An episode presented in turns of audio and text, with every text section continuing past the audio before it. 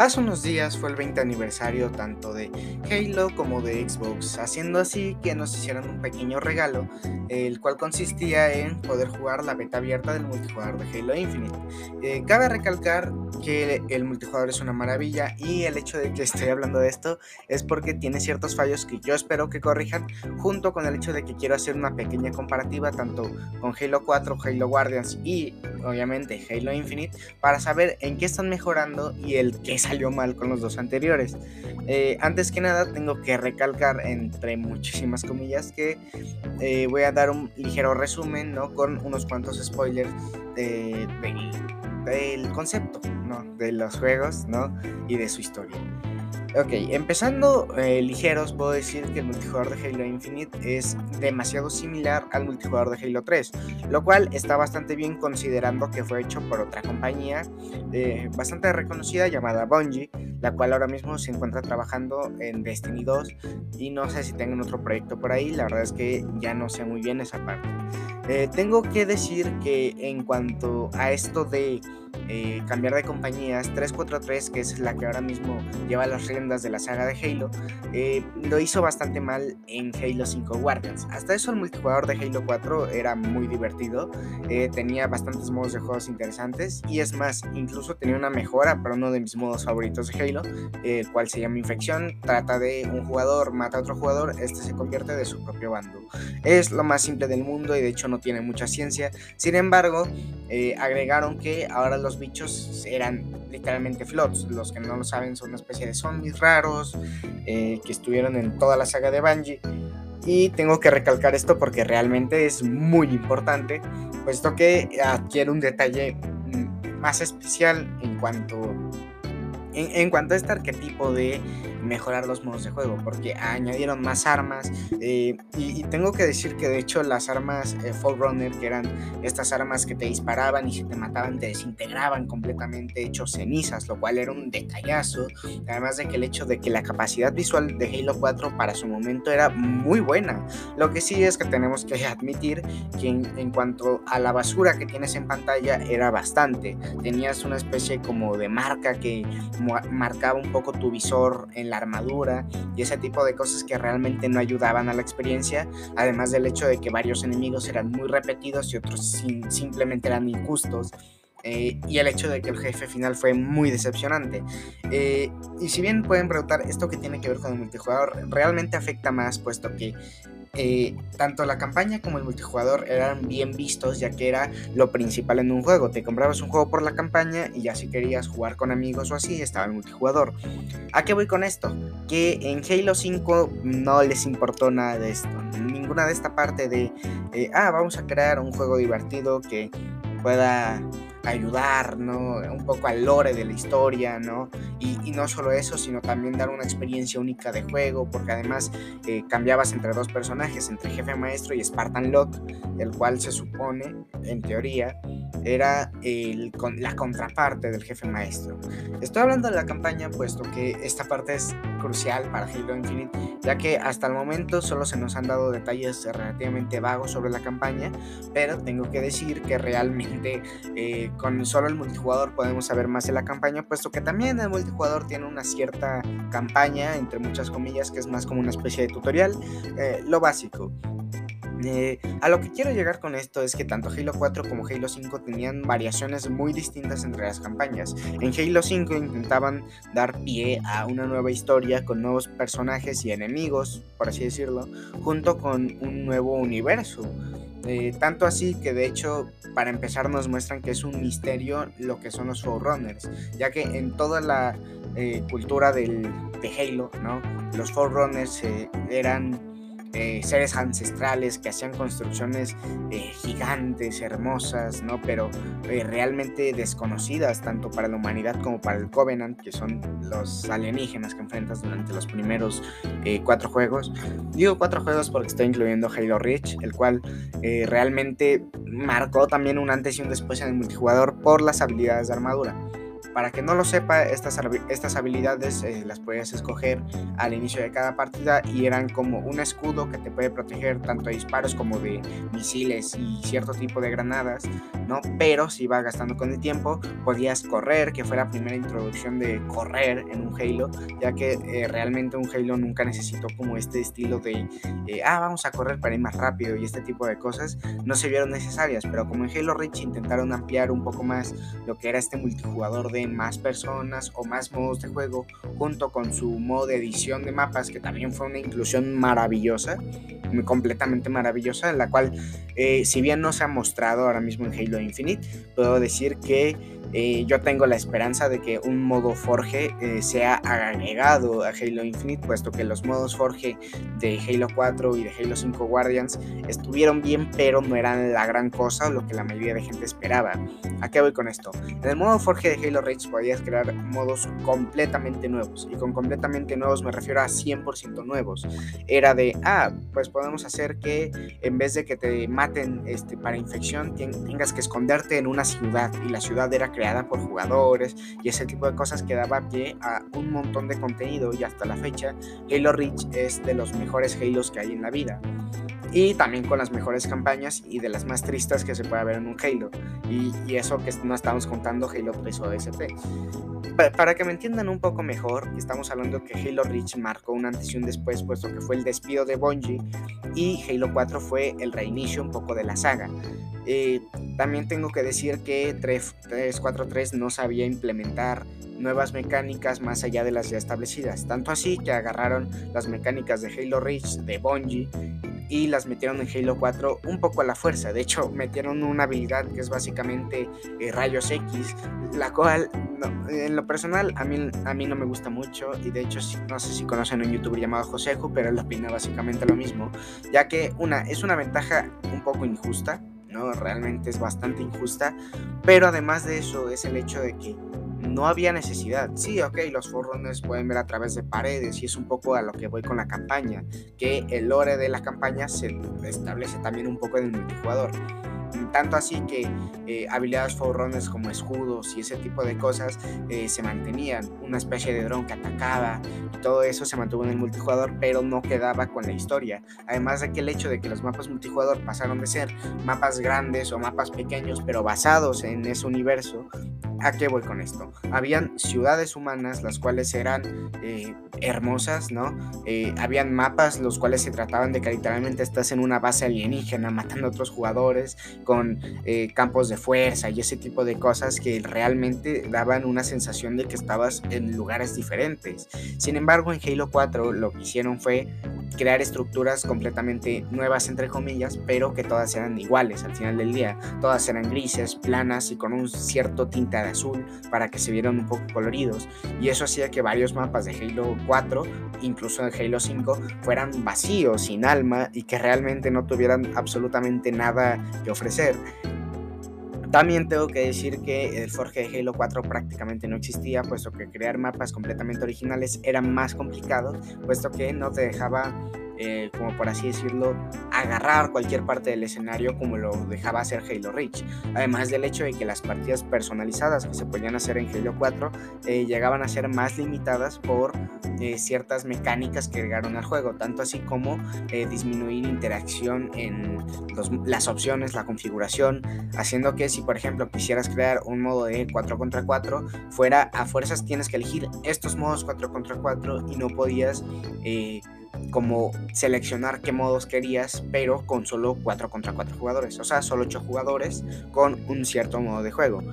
Esto genera un problema, mm, tal vez no se notaba al principio, pero realmente era de, en Halo Reach podías poner un modo de infección con solo dos personas y se podían pasar relativamente bien. No era obligatorio tener a fuerzas un número limitado, que también es cierto, varios modos no te dejaban poner más que cierto límite de personas y ese tipo de cosas realmente eh, funcionaban más, puesto que te daban más permisos. Sin embargo, aquí en Halo 4 era absolutamente todo está limitado, no podías mejorar y esto se lo llevaron a Halo 5 Guardians. Cuando escucharon los gritos de los fans por un modo Forge, eh, ellos pensaron ¿no? que realmente un modo Forge era crear mapas completamente nuevos o mapas reutilizados, pero con, ese, con esa propia mecánica.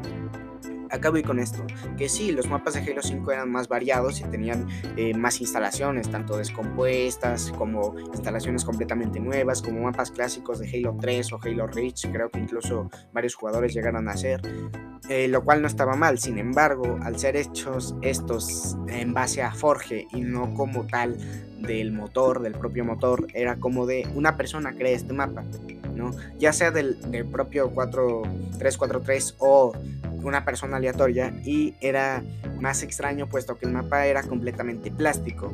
Para que me entiendan, en Halo 5 Guardians no habían, eh, en el modo Forge, si bien habían ciertas texturas y ciertos eh, como objetos que podías usar, no siempre eh, funcionaban como deberían.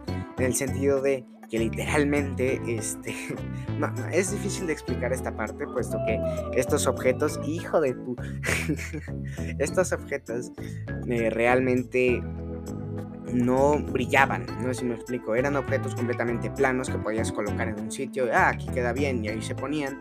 Entonces, cuando se trataban de hacer remasterizaciones de mapas como Halo 3 y ese tipo de cosas, eh, no quedaban, ni siquiera quedaban bien, ni siquiera funcionaban del todo. Aquí está la razón. Como en estos mapas no se incluía ningún tipo de movimiento, ningún, ninguna clase de, cosa especial que hiciera realmente especial el mapa, hacía que un mapa fuera completamente plano. Para que me entiendan, en Halo 3 había un mapa donde literalmente había un ventilador gigante e iba girando por eh, todo el resto de la partida. Entonces habían secretos en esa eh, cosa gigante y realmente este, cualquier jugador pudiera obtenerlo. Sin embargo, en estos mapas que fueron entre comillas remasterizados, eh, simplemente era de, ah, pues pongamos la hélice. ¿Para qué? Ni idea, simplemente ponla.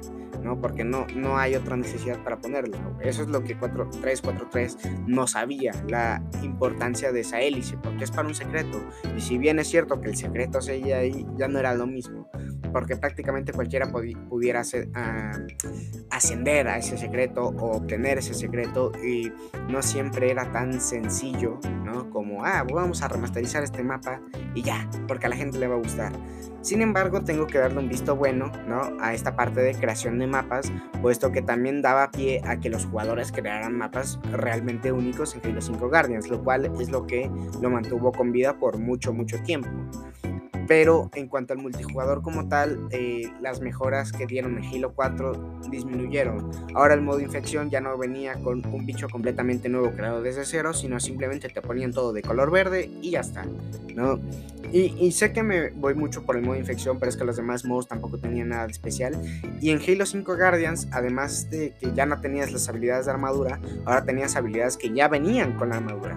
Me explico, las habilidades de armadura de Halo Reach las podías obtener o iniciar con ellas, nada mal. Las habilidades de Halo 4, si bien no eran tan buenas y a veces eran molestas, eh, sin embargo también las podías obtener ah, en cada partida completamente gratis. Sin embargo, ya no las podías obtener desde el mapa, lo cual también se podía en Halo Reach. Y ahora en Halo 5 Guardians lo que hicieron fue, ya tienes estas habilidades, con esto te quedas. Y esto, esto hacía que eh, si por ejemplo te estaban atacando, si bien todos tenían el mismo número de ventajas, habían ciertas formas de jugar al juego que hacían la gente ya más experimentada, que hacía que la gente que tal vez no supiera tanto de estas mecánicas eh, no le funcionaran. No sé si me estoy explicando. Eh, básicamente lo que esto hacía era que esta habilidad de armadura hace que cuando saltes y, pulses este, manteniendo para golpear o yo que sé, este, literalmente caes y explotas todo en un cierto radio, ¿no? Y, si bien es cierto, ¿no? Que esto agregaba como más eh, jugabilidad a Halo 5 Guardians, la verdad es que nadie los usaba. Más que la habilidad que era como una especie de dash que se usaba solamente para escapar de peleas o a veces para hacer ciertos movimientos para sorprender a un enemigo. Eh, estas habilidades no se usaban porque no eran especiales y realmente no te daban nada para ofrecer. Eh, además tengo que añadir que eh, ahora mismo se me acaba de, me acabo de acordar que en Halo 4 también copiaron bastantes mecánicas de Call of Duty, tanto así que literalmente había una racha de bajas, por así decirlo, que si lo obtenías te traían un arma, unas granadas o no sé, algo especial, una habilidad de armadura, ¿no? Y en Halo 5 Guardians, si bien ya no hicieron eso, también tengo que decir que aumentaron el pay to win a mil Eh, ¿A qué me refiero? Añadieron un modo que si bien ahora mismo no me acuerdo cómo se llamaba, era básicamente como de oleadas y oleadas y oleadas. Básicamente lo que hace Doom Eternal, solo que eh, mucho peor, puesto que era de, ah, pagas este, por este vehículo y te lo damos y encima este vehículo lanza misiles, ¿no? Pero era de pagar. Eh, metieron un sistema de loot boxes, la cual no, no estaba ni siquiera cerca de estar balanceado, puesto que te salía algo mejor que el equipo contrario y como también en ese modo de juego había equipo enemigo, era de matas a, enemigos no comunes, a pues básicamente a bots, ¿no? Ok, matas a esos. Pero si encima hay jugadores, estas ventajas se vuelven pay to win. Eh, puede que esté exagerando un poco, pero realmente me han tocado partidas donde mi contrario tenía un arma muchísimo mejor. Y si bien es cierto que tenías un cierto número de, esas armas o de esos vehículos o de esas modificaciones, también es cierto que eso aumenta incluso la gravedad, porque eso significa que tienes que estar comprando constantemente para poder obtener mejores cosas que tu equipo rival. Entonces, ¿qué fue lo bueno de Halo 5 Guardians? ¿Qué fue lo bueno de Halo 4? ¿Y a dónde vamos para Halo Infinite? Lo bueno de Halo 4, ¿no? Fue un poco como esta especie de experimentación con, sí, ok, ya tienes habilidades de armadura, vamos a poner unas nuevas. No te gustan, perfecto, pero aquí están, para que sepas que están ahí y que las puedes usar. En Halo 5 Guardians ya podías correr cuando tú quisieras y además tenías estas habilidades de armadura que si bien no eran buenas, ¿no? También hay que admitir que era un añadido bastante interesante para gente profesional. Para los casuals no los, no los usamos, ¿no? Pero para la gente que ya lleva un tiempo jugando Halo 5 Guardians era maravilloso. Además del hecho de que tenía eh, formas bastante divertidas de usarse. Por ejemplo, habían ciertos mapas que para colmo no estaban bien programados y entonces te podías esconder eh, en ciertas partes del mapa sin que el equipo enemigo te pudiera atacar. Y esto dio a pie a una de las mejores escenas de, de los esports, lo cual era que un equipo eh, que literalmente era de perdidos o algo así se llamaba el equipo, eh, se, escondía en los mapas, ¿no? Y básicamente troleó al otro equipo, ¿no? Y fueron descalificados, por supuesto. Sin embargo, esto dio pie a una comunidad curiosa de Halo, el cual es de esconderse en mapas. Y eso está bastante genial. Además del hecho de que en Halo 5 Guardians, el Forge fue modificado al punto en que cualquiera podía crear mapas, cualquiera podía crear modos de juego. Y si bien es cierto que ahora mismo está muy muerto por Halo Infinite, también hay que darle un poco esa, ese pie, ¿no? Es, esa mano de decir, bueno, hiciste algo bien, ¿no? Eh, también tengo que decir que Halo Infinite eh, tiene una muy buena estrategia, la cual es hacerlo free to play, al menos el multijugador, ya la campaña, porque estoy, e, eso es lo que me da como esperanza, ¿no? Que Halo Infinite, la campaña de Halo Infinite, eh, no sea gratis, ¿no? Porque eso significa que realmente confían en que es una muy buena campaña y además el hecho de que han mejorado los gráficos. Y es más, hablando de gráficos, ahora mismo que lo menciono, tengo que recalcar o mencionar más bien que en Halo 5, de Halo 4 para Halo Infinite hay pueden decir degradación como aumento en calidad. ¿A qué me refiero? En Halo 4 los gráficos para una Xbox 360 que podía correr Halo 4 eran buenísimos, realmente eran bastante buenos y tenían una calidad bastante alta. Y en Halo 5 Guardians, si bien los mejoraron, era más como una demo técnica de, lo que podía ser un Xbox One. Eh, tanto era así que literalmente eh, tuvieron que hacer ciertos mapas que se vieran más amplios así, simplemente para que se vieran más bonito, entre comillas. Sin embargo, también tengo que admitir que las escenas de, de tanto de la campaña como de los inicios del multijugador se ven bastante bien, además de que las armaduras son muy bien detalladas.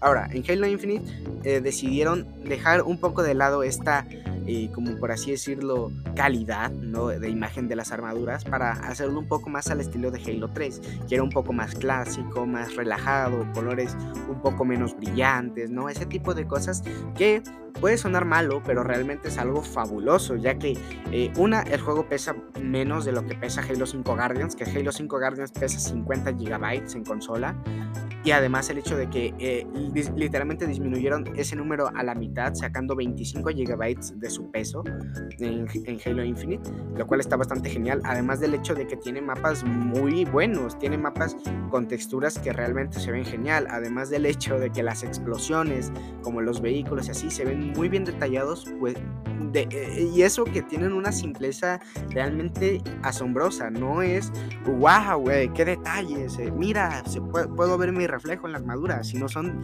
son cosas como, mira, la armadura se ve detallada, se ve bonita, pero no se ve brillante hasta el fondo, simplemente para decir, mira, refleja o ese tipo de cosas, que es lo que hace ahora mismo Battlefield 2042, Call of Duty Vanguard y realmente no sé cuál más, pero eh, estos son los ejemplos que se me vienen a la mente, puesto que probé la beta de Call of Duty 2042 y puedo decir que si bien eh, también tiene mejorías, eh, en, la beta de Call of Duty 2042 solamente viene con tres modos de juego que puedes decir, ah, tres modos de juego, qué poquito, que no sé qué. Hasta eso, eso es bueno, ¿no? Porque, eso, porque se dan literalmente los, los modos de juego que se juegan en todos los Battlefields, no importa cuál juegues, ya sea el 3, ya sea el 4, ya sea el 1, ya sea el 5 de nuevo, ¿no? Eh, son, son modos que literalmente la comunidad toca, ¿no? Porque habían otros que estaban completamente vacíos. ¿A qué voy con esto? Que en Halo Infinite también tenemos tres modos de juego. Bueno, relativamente cuatro, entre comillas, ¿no? Y estos tres modos de juego realmente funcionan mejor de lo que creí.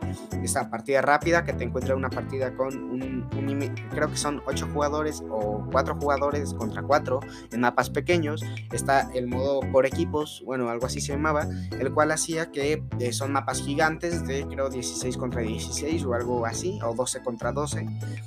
Y a ver, sí, sí, hay un tercer modo que es clasificatorias, que ese pues ya es clasificatorias, pero estamos hablando de que es la beta, así que los demás modos y los demás mapas ya vendrán después, pero con todo lo que he visto ahora mismo de Halo Infinite puedo decir que realmente eh, son buenos modos, ¿ok?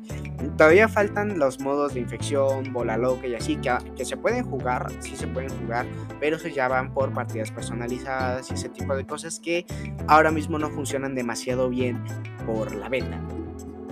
Ahora que ya pude llegar a, Halo Infinite, ¿no? Después de hacer esta como resumen entre comillas, ¿no? Puedo decir eh, ahora sí qué es lo bueno y qué es lo malo de Halo Infinite. Por lo que yo he visto, ahora mismo Halo Infinite va a funcionar a base de temporadas y el hecho de que también va a funcionar a base de pases de batalla. ¿Esto es malo? No del todo. Me explico. Si bien es cierto que a mí en lo personal no me gustan demasiado los pases de batalla, puesto que ya están en todos lados, en Destiny 2, en Battlefield, en Call of Duty Vanguard o, Warzone más bien, y también pues en Halo Infinite realmente puedo decir que no me gusta mucho, ¿no? Además de que en Fortnite si bien agregan personajes nuevos y que no sé qué, siguen siendo eso, skins y nada más. Yo me las compro, sin problema yo me las compro, pero ahí va mi punto. Eh, tenía miedo, ¿no? Tengo que decir que tenía miedo de que esto se convirtiera en algo como Halo 5, que literalmente pagas para obtener mejores cosas. Y si bien es cierto que aquí son simplemente cosméticas, eh, y el hecho de que las cosas gratis de, de este pase de batalla son completamente nulas, tengo que decir que me sorprendió el manejo de este, ya que eh, si bien es cierto que son completamente nulas, esto no deja la posibilidad de que al menos eh, puedas obtener armaduras, visores, eh, como colores para tu armadura, ¿no? Y ese tipo de cosas que si bien, a ver, no es lo mismo que comprarte el pase premium que está a 500 pesos o unos, creo, 100 dólares más o menos por ahí. No, 100 dólares no, como 40 dólares, 50 dólares más o menos. Eh, por ahí más o menos, no tengo bien el cálculo ahora mismo y realmente no lo voy a estar buscando. Pero puedo decir que realmente es una mejora, por así decirlo, ya que, a ver, pudieron haber puesto el pase completamente a pago, ¿no? Y si querías armaduras, lo compras y si no, lo siento, ¿no? Y también tengo que decir que si bien está bastante caro, es el hecho de que son solamente cosméticos. Son skins, este, son trajes de armadura que se ven fabulosos, pero están hechos para eso, no para otra cosa. Y el hecho de que simplemente verte bonito en una partida donde literalmente no ves a tu oponente porque o lo matas o te mata y básicamente no te importa cómo se ve, yo pienso que está bastante bien, al menos en el multijugador. También tengo que recalcar que el sistema de progreso es muy lento, absurdamente lento, eh, tanto así que literalmente no vale mucho la pena subir de nivel, al menos no por ahora, espero que lo cambien. ¿A qué, a qué voy con esto? Hay sistemas de progreso de que subes de nivel y te dan una moneda en el juego, ¿no? Ok, perfecto, me dan una moneda en el juego y si ahorro suficiente, puedo comprar un skin o, un arma, ¿no? O ese tipo de cosas en varios juegos, ¿no? Eh, lo hace Rainbow Six Siege, lo hace Battlefield, lo hace Call of Duty, o sea, es algo muy común, bastante común, incluso Destiny lo hace. ¿A qué voy con esto? Que en Halo Infinite, si bien quisieron innovar, entre comillas, eh, no le salió tan bien la jugada, puesto que ahora va por experiencia, pero no. Cada vez que terminas una partida cumples ciertos desafíos o tú puedes hacer ciertos desafíos en la partida. Si tú haces estos desafíos te dan experiencia para subir de nivel. Es decir, que ahora cuando terminas una partida ya no subes de nivel automáticamente, sino que pues tienes que hacer a fuerzas desafíos o no subes de nivel. Esto podría no estar tan mal, puedo decir, ah, ok, pero son muchos desafíos o que no sé qué. No, realmente no es así. Tienes cuatro desafíos semanales y uno diario. Eh, y de hecho, más bien son tres desafíos semanales, ya que un cuarto se desbloquea con el pase premium y el diario realmente no es la gran cosa, además del hecho de que los desafíos son muy difíciles y te piden matar con armas muy específicas, que si bien no está mal porque así puedes probar qué tipos de armas te gustan y qué tipo de armas no, también puedo decir que tampoco es muy divertido porque eh, muchas armas no te van a terminar de gustar, o al menos las, los nuevos añadidos, por así decirlo, puesto que hay armas que no tienen munición prácticamente y son tres balas, y si no matas al objetivo, pierdes el arma completamente hasta que la vuelvas a encontrar y puede parecer no tan malo, pero para alguien casual o para alguien que realmente no sabe usar esa arma, puede ser muy complicado como no tienen idea. Yo en lo personal me he tardado bastante en cumplir un solo desafío. Fueron así como cinco partidas o más o menos una hora y media en cumplir un desafío, porque los diarios hasta eso son de juega partidas de jugador contra jugador, o juega tres partidas, o juega cinco partidas, o ese tipo de cosas, o mata tres enemigos. Y eso es lo que hace que no esté tan mal o tan pesado, pero también el sistema de progresión es muy lento, o sea, absurdamente lento y eso sí lo tienen que mejorar. Sé que me estoy repitiendo mucho con esto del sistema, ¿no? De que es muy lento y así, eh, pero realmente es algo que tiene que ser absolutamente...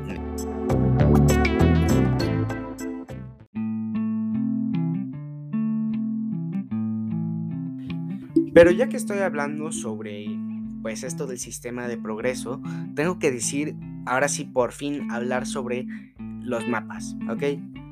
Si bien es cierto que he dicho que estos mapas son grandes o pequeños dependiendo del modo de juego, eh, también tengo que decir que estos modos de juego también te vienen con submodos de juego. Los más clásicos, eh, capturar la bandera, duelo por equipos, capturar la zona pero también tienen eh, algunos nuevos, por así decirlo, que también es uno donde tienes que agarrar baterías y literalmente cargarlas hasta tu base para colocarlas, que en lo personal no es un modo muy divertido para mí. Y otro modo en el que básicamente es matas a todos, pero eh, no, no es de lo que se trata el modo. ¿A qué me refiero? Eh, o sea, puede no entenderse muy bien lo que acabo de decir, pero es básicamente eso. Es un modo donde literalmente tienes que cubrir zonas, ¿ok? Pero absolutamente nadie cubre esas zonas. Tienes que cubrir todas las zonas por un cierto tiempo de un cierto tiempo digamos que son tres zonas, las cubres completamente y pam, desaparecen y se tienen y te tienes que esperar hasta que se creen otras zonas, lo cual no está mal, puesto que así puede dar pie a que no siempre se campeen las mismas zonas o ese tipo de cosas. Sin embargo, ¿no? Eh, nadie va por las zonas, puesto que el tiempo que tienes que mantener las zonas ya llega el otro equipo y ya te matan, porque básicamente en este modo de juego no, no hay equipo. O sea, me, explico. Es un poco como las escuadras del Battlefield, ¿no? Tienes tu escuadra, pero hay otros jugadores con otra escuadra. Entonces tú tienes tu escuadra y la ves de color verde. Si tu amigo está en punto B y otro compañero está en punto C y tú estás en punto A, eh, es más probable que tu otro compañero o esos dos se junten para capturar una zona. Si tú vas por tu cuenta a capturar una zona porque absolutamente nadie la está capturando, eh, básicamente vas a morir puesto que hay, otro, hay otros este, compañeros de la partida que van por otra zona diferente o siguen a tus compañeros o ese tipo de cosas que hacen que básicamente sea imposible, si no es que muy difícil capturar estas zonas. Eso creo que este creo que es el modo menos pensado No, no te voy a decir que es malo, simplemente es el menos pensado, puesto que realmente aquí en Halo, si bien es cierto que el trabajo en equipo importa, también es cierto que eh, la forma de matar también importa, puesto que hay formas de matar como de te disparo y te golpeo, pero yo quedo eh, desprotegido. Entonces, si otra persona me dispara, ya estoy muerto. No importa qué tan bueno sea, el remate siempre me va a llegar. O si, por ejemplo, eh, tiro dos granadas y las dos granadas le dan al enemigo, pero llega otro enemigo en mi espalda y el otro me sigue disparando, no importa si el otro eh, enemigo ya no tiene vida, de todas formas voy a caer y voy a morir y el otro enemigo se va a regenerar la vida y ya no voy a tener oportunidad. ¿Me explico?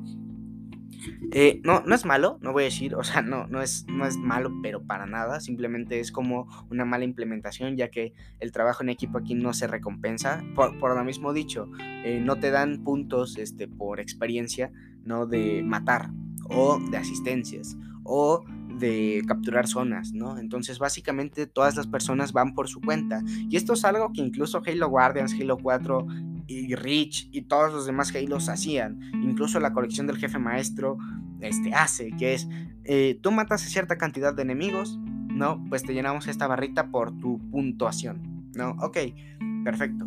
¿no? Pero aquí, aquí va el problema. Y es que si no te dan puntuación ni siquiera por asistencias, a nadie le va a importar. Todos van a ir a su cuenta, a su bola, y simplemente no va a funcionar este modo de juego que se supone que es trabajo en equipo.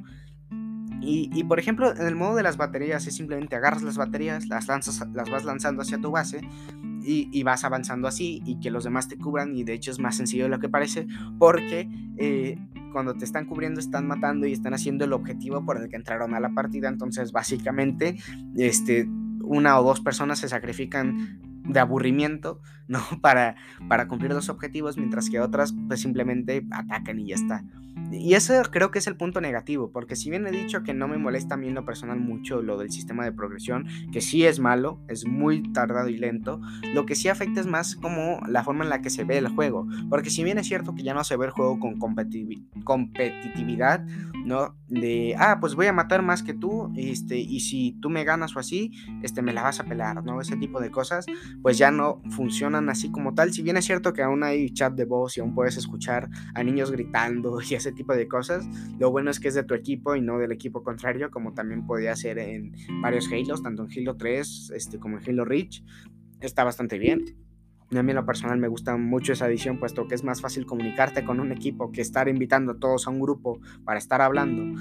Que, que por cierto, lo bueno de esto es que también sirve para PC. De hecho, en PC también está gratis completamente y puedes probarlo con cualquier persona de cualquier parte del mundo y es bastante divertido realmente pero un poco esta parte de ve a defender, este, ayúdame por favor, y estos griteríos que siempre hay hacen que no sea eh, ya no solo divertido, sino que además sea cansino si te encuentras con gente muy tóxica, porque eso es algo malo que tiene ya más la comunidad que el propio juego, las personas tóxicas. Lo bueno es que en Halo Infinite está entrando gente nueva, pero con esta gente que está así de, ¿por qué no están atacando? ¿Por qué no están defendiendo? Ayúdenme, por favor, que no sé qué, y ese tipo de cosas hacen que pues la experiencia no sea tan agradable o al menos en ese tipo de ocasiones. También es cierto que solo me ha pasado dos veces en esta semana, ¿no? Así que no puedo hablar mucho de ese tema o espero por mi salud mental que no sea muy frecuente en un futuro.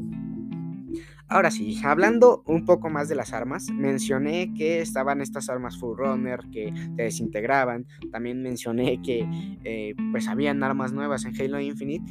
Y con armas nuevas no lo decía tan literal, puesto que son simplemente como refritos de, de clásicas. Por ejemplo, hay una especie de pistola, ¿no? Que básicamente hace mucho daño, pero tiene caída de bala, así que no puedes usarla como francotirador o algo por el estilo.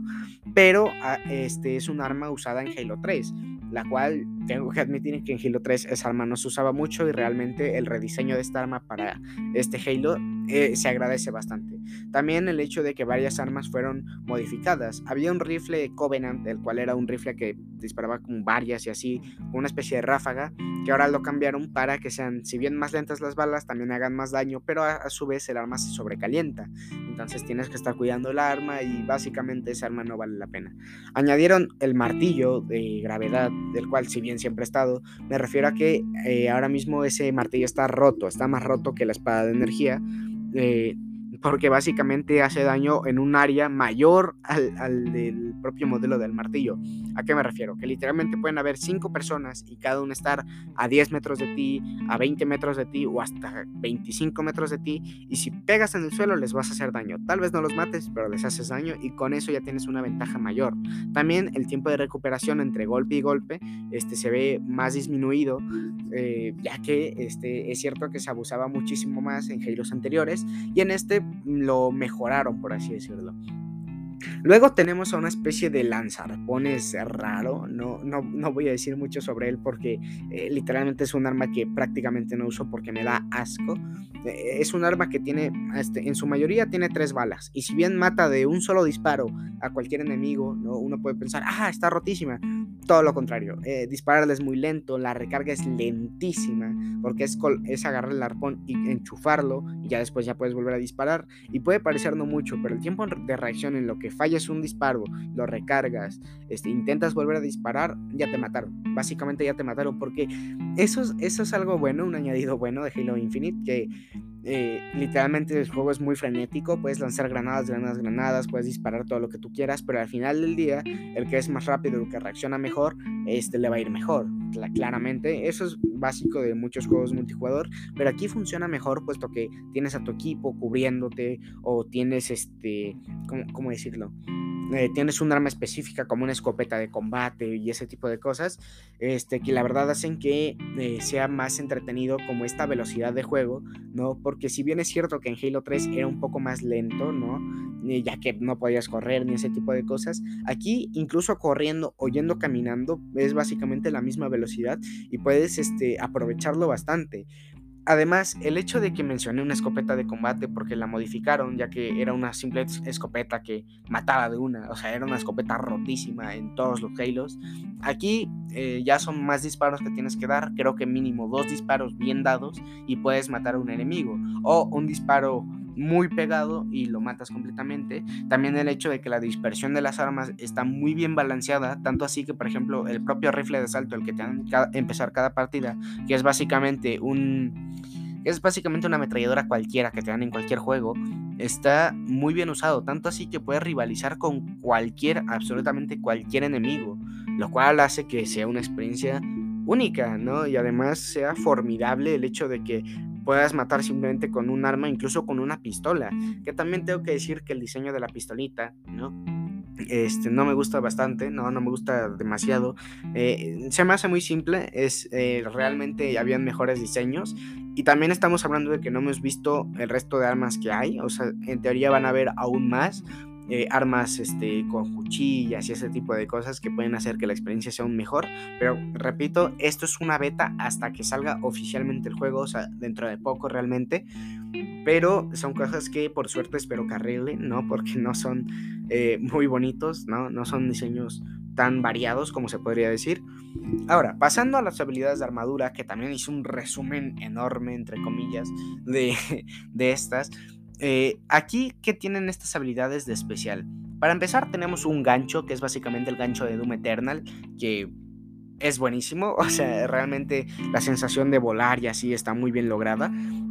Además de que puede funcionar tanto con vehículos como con enemigos, como con armas. O sea, ese es un, un diseño bastante interesante. Y, a ver, sé que me salté varias armas, por ejemplo, hay una especie de cañón láser que si le disparas a alguien, este, hace daño también a los cercanos, que es básicamente electricidad y que no sé qué. Pero prefiero más como esperarme un poco, ¿no? Porque estoy segurísimo de que esa arma la van a mejorar, porque ahora mismo no hace mucho daño. Eh, es buena, pero no es tan buena como se esperaría. ¿A, qué voy con esto? Que tanto que voy a hablar ahora mismo de las habilidades de armadura este, para pasar a las granadas y objetos especiales, por así decirlo. Las habilidades armaduras, aparte de tener este gancho de Doom Eternal que es hermoso, tenemos una habilidad que repele cualquier cosa, ya sea un misil, ya sea una granada, ya sea un propio enemigo o un vehículo completo, o sea, un vehículo completo. Eh, también puede hacerte saltar muy alto y disparar con un francotirador y ese tipo de cosas que crean una experiencia bastante única. También puedo decirles que en cuanto a experiencias únicas, tenemos una especie de escudo de energía, el cual te bloquea una buena cantidad de daño, pero que se va destruyendo con el tiempo, lo cual hace que no se abuse demasiado. Además tenemos este, una habilidad que permite detectar enemigos que como yo digo no me gusta demasiado. Sin embargo, esta está mejor incluida puesto que es simplemente un sensor que se queda unos cuantos segundos y puedes ver a un enemigo o a varios en cierta zona y te puedes alejar completamente. Eso está genial. Eso realmente es un añadido que se merecía, eh, pues, un añadido. Porque realmente la visión Runner era horrible, ¿no? Veías absolutamente todo, pero además mal, como borroso, como pixeleado y no se veía tan bien. A pesar de que estaba roto. O sea, estaba roto, pero estaba horrible a su vez. Y por último tenemos el camuflaje activo, el cual te permite, pues, hacerte invisible que, no está mal, no está mal, siempre he estado en Halo, me refiero, pero que ahora literalmente sí te hace invisible y es muchísimo más difícil encontrar a quien sea. También es cierto que cualquier disparo hace que se te revele un poco de la armadura, haciendo que no sea tan útil, pero en modos como capturar la bandera, ¿no? O el de capturar zonas es completamente útil. Ahora, las granadas. No mencioné las granadas de Halo 4 y Halo 5 Guardians porque básicamente eh, no importa qué tanta variedad metan, son básicamente las mismas, con, con, uno que otro añadido. Básicamente las más que se usan son las de fragmentación, que son básicamente las normales, las que llevan toda la saga, las de plasma, que son granadas que se pueden adherir a ti, este, o que puedes aventar cerca con un enemigo y de todas formas harán suficiente daño.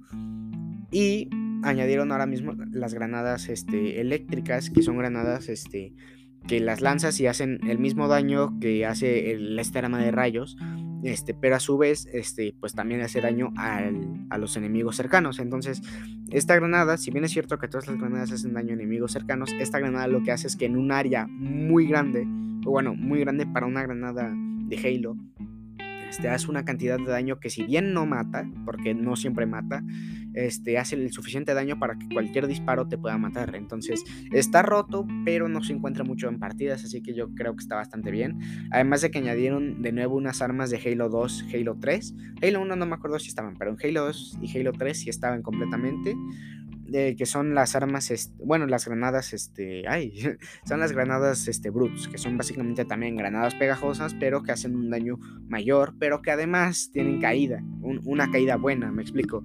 Eh, lanzas la granada y si tú calculas más o menos que hay un coche enfrente de ti, la lanzas, el coche va a recibir, aparte del impacto, un impulso hacia atrás, entonces puedes salvarte la vida en muchas ocasiones, pero también es cierto que tarda un poquito más en, en explotar, ¿no? Y en hacer daño.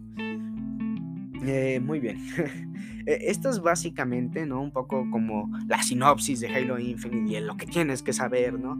Pero también tengo que decir que fuera de todo esto, que si bien no es tan bueno, pero tampoco tan malo, puedo decir que realmente es súper divertido. Y si mejoran este juego, ¿no? Y si le va muy bien a la campaña, eh, realmente puede salir una comunidad muy bonita. Ya no solo porque, ay, es Halo y toda la gente lo ama y tal. O, ah, se hacen expectativas vacías porque la nostalgia y que no sé qué. Pero realmente aquí sí mejoraron más eh, tanto características simples, ¿no? Como armaduras, granadas, armas, ¿no? Como características realmente importantes, ¿no? Como este, ya sea las compras o ese tipo de cosas que ya no, ya no funcionaban, en, Halo 5 Guardians ya no funcionaban. Eh, tengo que decir que el hecho de que sea gratis, ¿no? El hecho de que cualquiera lo pueda probar si tiene un Xbox o una computadora, porque PlayStation está peleado, pero eh, es como una, una cosa maravillosa, ¿no? Porque si se mejora, si se hace un multijugador maravilloso, puede salir ya no solo una comunidad maravillosa, sino también eh, variedad, ¿no? Porque el modo Forge, que yo en mi esperanza espero y imploro que haya uno, eh, en este modo Forge eh, puede haber una posibilidad incluso mayor porque es un nuevo motor gráfico. por, el hecho de que ahora los mapas y el hecho de que esté hecho para que aguante, ¿no? Un mundo entero. que los mapas pueden ser más grandes, que haya incluso más jugadores, este, que incluso puedan mejorar algunos mapas, remasterizarlos, pero de una buena manera. Esto hace que me dé esperanza, ¿no? más que nada porque es un juego gratuito y uno puede decir, ah, pero es gratuito, ya hay miles de esos. Está Paladins, está Splitgate, está, está, este, Quake Champions, ¿no? Team Fortress 2 y este tipo de cosas. Hay que decir que Halo Infinite lo que tiene de especial es que precisamente no se compara a los juegos gratis cualquiera. Es un juego gratis AAA. Literalmente cualquiera persona puede jugar este juego y, podrá sentir que hay calidad en esto. Y no, no por decir que los demás juegos no tengan calidad o no tengan este, añadidos interesantes, sino por, porque al final del día esto funciona mejor ya que está hecho para un público específico, ¿no? No es simplemente, ah, este, por ejemplo, Paladins, que, que es un público muy tryhard, ¿no? Ahora mismo, te encuentras a una persona de rango 1000, ¿no? Y te mata nada más empezar tu primera partida. ¿no? por ejemplo, este Quake Champions, que básicamente ya nadie lo juega porque estaba hecho para un público muy casual y no tenía mucho competitivo. O, o también Team Fortress 2, que está hecho tanto para casuales como para este tanto para casuales como para gente competitiva. Sin embargo, el hecho de que no tenga un público específico para el competitivo hace que muchos casuales se queden, ¿no? Y también muchos otros hayan ido porque no, no, no lo actualizaban lo suficiente y no funcionan lo suficiente. Y en cambio aquí nos están dando básicamente lo que los fans queríamos, que es un buen Halo, un buen multijugador, que no fuera simplemente un refrito de los demás. Porque en Halo 4 era un refrito de Call of Duty. En Halo 5 Guardians intentaron copiar muchas mecánicas que no les funcionaron. Y, el hecho de que ahora mismo tengan más jugadores que Battlefield 2042, siendo aún una beta y siendo Battlefield 2042 ya básicamente ya salió, ya es oficial, ¿no? Eh, podemos decir que realmente valió la pena la espera. Sí, valió la pena la espera. ¿Debería probar Halo Infinite? Por supuesto, es, es una experiencia y realmente si no te gusta lo puedes desinstalar cuando quieras. No hay, no hay nada que te ancle a seguir jugando como en los demás Halos que eran básicamente paga 60 dólares ¿no? Y, juegas, ¿no? Si ya, ya si te gusta o no, no importa, ya tenemos tu dinero, ¿no? Entonces aquí puedes probarlo, puedes experimentar y, y más que eso puedes saber, ¿no? Si te gusta o no. Ah, es lo que hace Halo Infinite especial. Yo eh, ahora mismo no quería mencionar mucho de la campaña, o sea, tanto como los trailers y así, porque quiero hacerle un podcast más detallado, ¿no? Tanto a los primeros tres de la saga como a este mismo. No, no le voy a hacer un resumen, sino más o menos como una especie de crítica, pero realmente no estoy muy seguro. Sin embargo, bueno, esto ha sido todo por mi parte. Yo me despido. Este ha sido divertida la experiencia, ¿no? Además del, hecho de que no podía hacer podcast durante un tiempo, puesto que estoy ocupado, me regalaron una, una perrita. Está bien bonita, ahora mismo está ahí dormida. Eh, pues nada, esto ha sido todo por mi parte. Yo me despido. Adiós.